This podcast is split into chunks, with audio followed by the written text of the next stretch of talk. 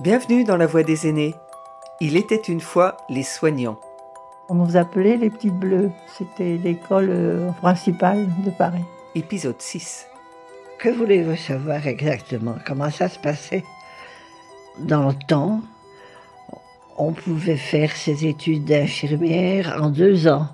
Après-guerre, il est possible de faire ses études dans une école de la Croix-Rouge, dans une école publique comme celle que fera Olga, la Salpêtrière, ou une école confessionnelle comme celle où Christiane fera ses études en Belgique. Il faut avoir 18 ans pour s'y inscrire. Christiane est pressée. J'ai pu entrer un an plus tôt pour me mettre dans le bain et pour ne pas rester à la maison inutile, ne rien faire. J'ai fait cette année préparatoire et que ça m'a beaucoup aidé. C'était un pensionnat où on faisait beaucoup de, d'enfants abandonnés, un orphelinat. Mais dans cette formation, il y avait la pratique, mais il y avait aussi beaucoup de descriptions. Il y avait quand même un médecin qui venait une fois ou deux, je ne sais plus, par semaine, nous donner des cours d'anatomie, de biologie. Donc là, j'ai quand même euh, eu un acquis un petit peu, disons, supérieur à celle qui entrait d'office. Il y a des choses que j'ai retenues. Faire le lit. Ça, c'est une chose que je n'oublierai jamais. Je fais toujours mon lit comme on me l'a appris là-bas. Quand je les vois ici faire le lit, il y a des couettes maintenant. Hop, on jette les couettes. Je me dis, mon Dieu, si vous étiez dans la classe où j'étais en 1948, j'ai commencé. J'ai commencé en 1944 à l'école de la Salpêtrière comme interne. À l'époque, c'était l'école d'infirmière euh, principale de Paris. Nous étions internes pour deux ans. Donc c'était par concours, nous étions plusieurs, enfin très nombreuses. J'ai eu la chance d'être reçue à cette école. Nous étions une promotion de une centaine. J'avais des camarades qui avaient le brevet supérieur, d'autres le brevet, moi pas mais j'ai pu passer le concours. On nous a même fait faire de la couture parce qu'à l'époque, dans tous les grands concours, la couture était obligatoire jusqu'aux années après-guerre. À mon époque, il n'y avait pratiquement pas d'infirmiers. Pratiquement pas.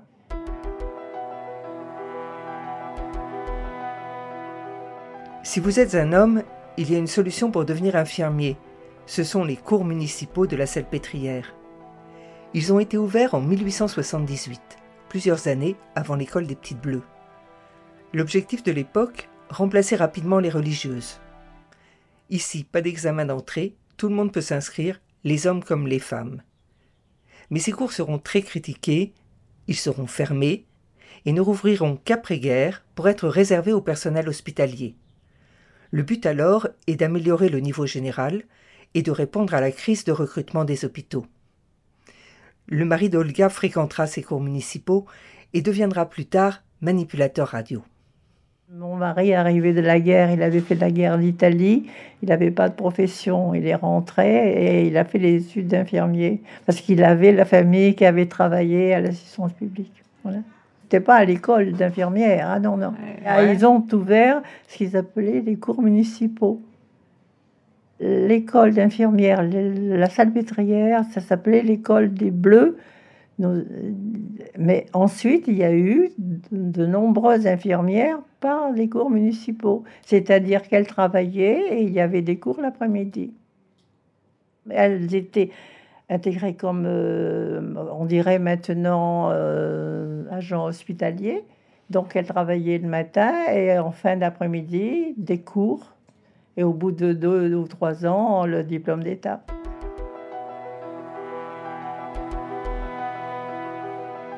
Les premières écoles d'infirmières apparaissent à la fin du XIXe siècle. À l'hôpital, en France, jusqu'en 1946, le personnel laïque est appelé infirmier, qu'il soit diplômé ou non diplômé. On entend aussi dans les couloirs les termes servante, servant. En 1946, L'année où Olga obtient son diplôme, tout change. Seules les infirmières diplômées pourront prétendre à ce titre. Comment nommer alors toutes ces infirmières qui travaillent à l'hôpital sans le moindre diplôme? On organise des cours, des examens, on fait tout pour favoriser l'accès aux fameux diplômes. On attribue même des autorisations dérogatoires d'exercer sous ce titre. Mais cela n'est pas suffisant. Elles sont encore trop nombreuses, celles qu'on ne sait plus comment appeler. Celles en particulier qui secondent les diplômés. En 1949, on les appellera des aides-soignantes. Dix ans plus tard, un certificat d'aptitude, le CAFAS, sera nécessaire pour exercer le métier d'aide-soignante. Simone est embauchée à l'hôpital au début des années 60. Je suis rentrée pour faire le ménage, évidemment, puis on était en train de faire des formations d'aide-soignant. Alors on m'a dit, si vous êtes encore jeune, vous pouvez la faire. Hein.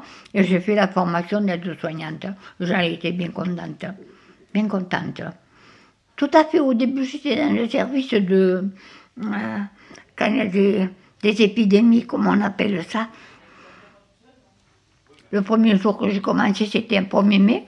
J'ai habillé, aidé à habiller une jeune décédée de, de 20 ans et euh, on m'avait mis avec euh, une aide-soignante qui avait déjà son, grade. Je l'ai écouté, j'ai fait. La directrice, la surveillante, m'avait fait des éloges, me dit On est content de votre travail. Alors donc, je vous ai bien noté et vous aurez une augmentation sur votre traitement. Voilà. Au début, je vous dirais que je n'ai pas trouvé bien, bien mon sommeil, parce que habiller quelqu'un pour la première fois quand, vous n'avez pas l'habitude, que vous êtes. Euh, mais parce que je suis tombée sur des personnes qui m'ont bien aidé quand même.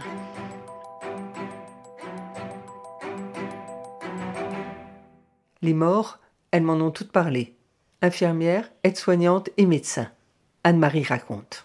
Et, quand il y avait un décès, le matin, on arrivait, il y avait deux paravents, on avait isolé le lit. on savait qu'à il y un paravent, se disait, bon, il y a eu un décès. Donc, toute la nuit, il y avait les, aides-soignantes, il y avait une soignante qui faisait la nuit, qui préparait le corps, enfin, qui... Et le matin, on appelait les ambulanciers pour aller à la morgue. Et je ne sais pas pourquoi, on demandait toujours à la stagiaire de suivre. Et alors les gens qui venaient pour se faire soigner, ils, savaient qu'il y avait un corps. Et ils se décoiffaient. Alors moi j'avais l'impression de suivre un membre de ma famille.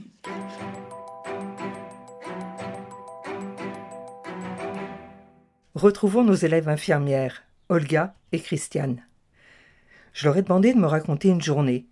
Christiane m'a uniquement parlé de la période où elle s'occupait des enfants, durant son année préparatoire dans un orphelinat et sans doute dans des services de pédiatrie. La mémoire est sélective et ce n'est pas un hasard. Christiane deviendra infirmière puricultrice. Alors à 6h30, je pense me souvenir, oui, à 6h30, on avait le petit déjeuner. Et puis après, euh, à 7 heures, on devait être en salle auprès de l'enfant dont vous vous occupiez, quoi. C'était la lessive, on, les, laver les bébés, les enfants, chacun savait ce qu'il devait faire. Il y en a qui étaient chez les petits, c'était les bébés, la nurserie, et puis les moyens, et puis les grands. Et alors le matin, après les soins, laver les gosses, on avait un médecin qui venait nous donner des cours de biologie, de, enfin les, cours qu'on donne aux infirmières, quoi, jusqu'à midi, tous les jours. Et l'après-midi?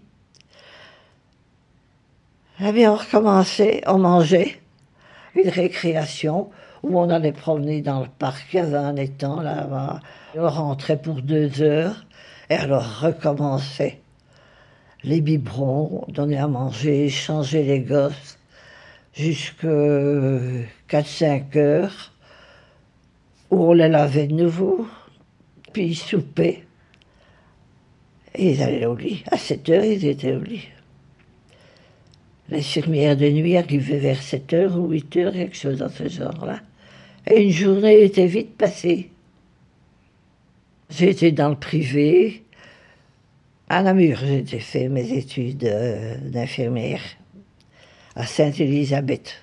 Alors on avait des monitrices euh, laïques, je peux le dire, des vaches. Oh, elles étaient infernales.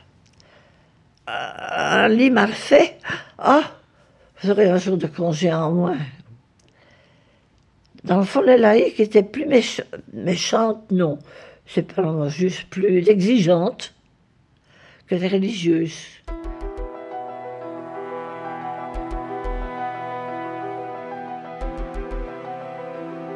Le métier a bien changé, et heureusement. On ne juge plus du professionnalisme de l'infirmière sur la manière de faire un lit. Néanmoins, cette histoire de lit est bien intéressante. Elle nous parle de la guerre qui existe à cette époque entre les laïcs et les religieuses. Cette période où le métier se fait jour, où les religieuses n'ont plus le monopole de l'accompagnement des malades. Certains médecins, qui souhaitent des auxiliaires compétentes et professionnels, revendiquent même leur anticléricalisme comme le docteur Bourneville. C'est lui qui est à l'origine de l'école des Bleus que suivra Olga. Donc nous partions à 8 heures, à 8 heures du matin jusqu'à midi en stage et de 2 heures à 6 heures les cours. Nous avions de très très bons professeurs, très très bons. Nous avons eu des professeurs d'administration, des professeurs de chirurgie qui arrivaient de la guerre, qui, avaient, qui étaient partis après en Amérique. Enfin, vraiment euh, très très bonne formation, très très bonne. Donc nous allions tous les matins en stage dans les hôpitaux. Enfin, nous allions un peu dans tous les hôpitaux, par exemple à la Ribosière, on a connu après les premiers blessés, enfin des à Brousset, enfin. Euh, ben, le premier stage dont je me souviens, c'était, on appelait ça les PG, c'était les paralysies générales, les syphilitiques. Donc, ils ne bougeaient absolument pas. Il fallait les moucher, les faire boire. Ils ne bougeaient pas un membre, rien. Alors, quand nous avions 20 ans, ça a été quelque chose de très important, très important.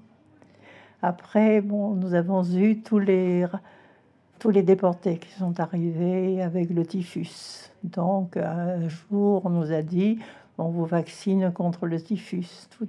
Bon. Après, nous nous sommes trouvés avec euh, beaucoup de décès.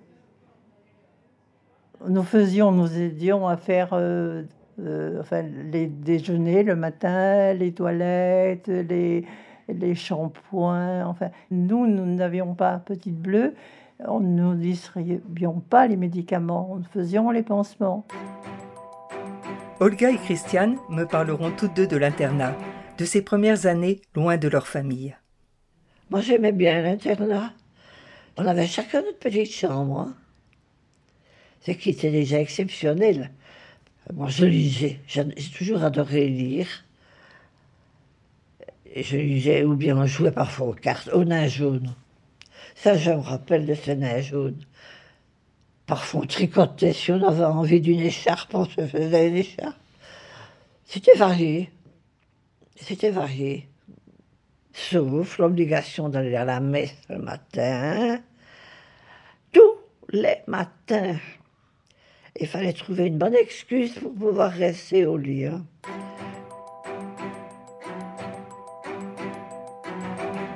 Étant interne, nous étions toutes très unies. Et nous bavardions, nous échangions nos cours, on s'entraidait vraiment.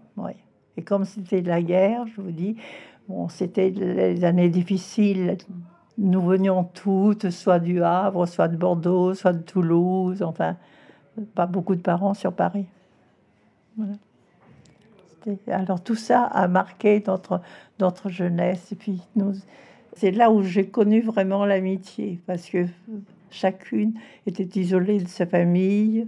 Bon, nous n'étions pas très bien nourris, on partageait. Le dimanche, on faisait des, des puddings avec le reste du pain de la semaine. Enfin, vous voyez, des, choses euh, pas croyables, madame, maintenant. Pour vous, pas croyable.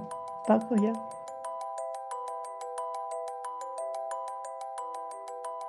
Olga, Christiane, Anne-Marie et Simone vivent aujourd'hui en maison de retraite en France et en Belgique.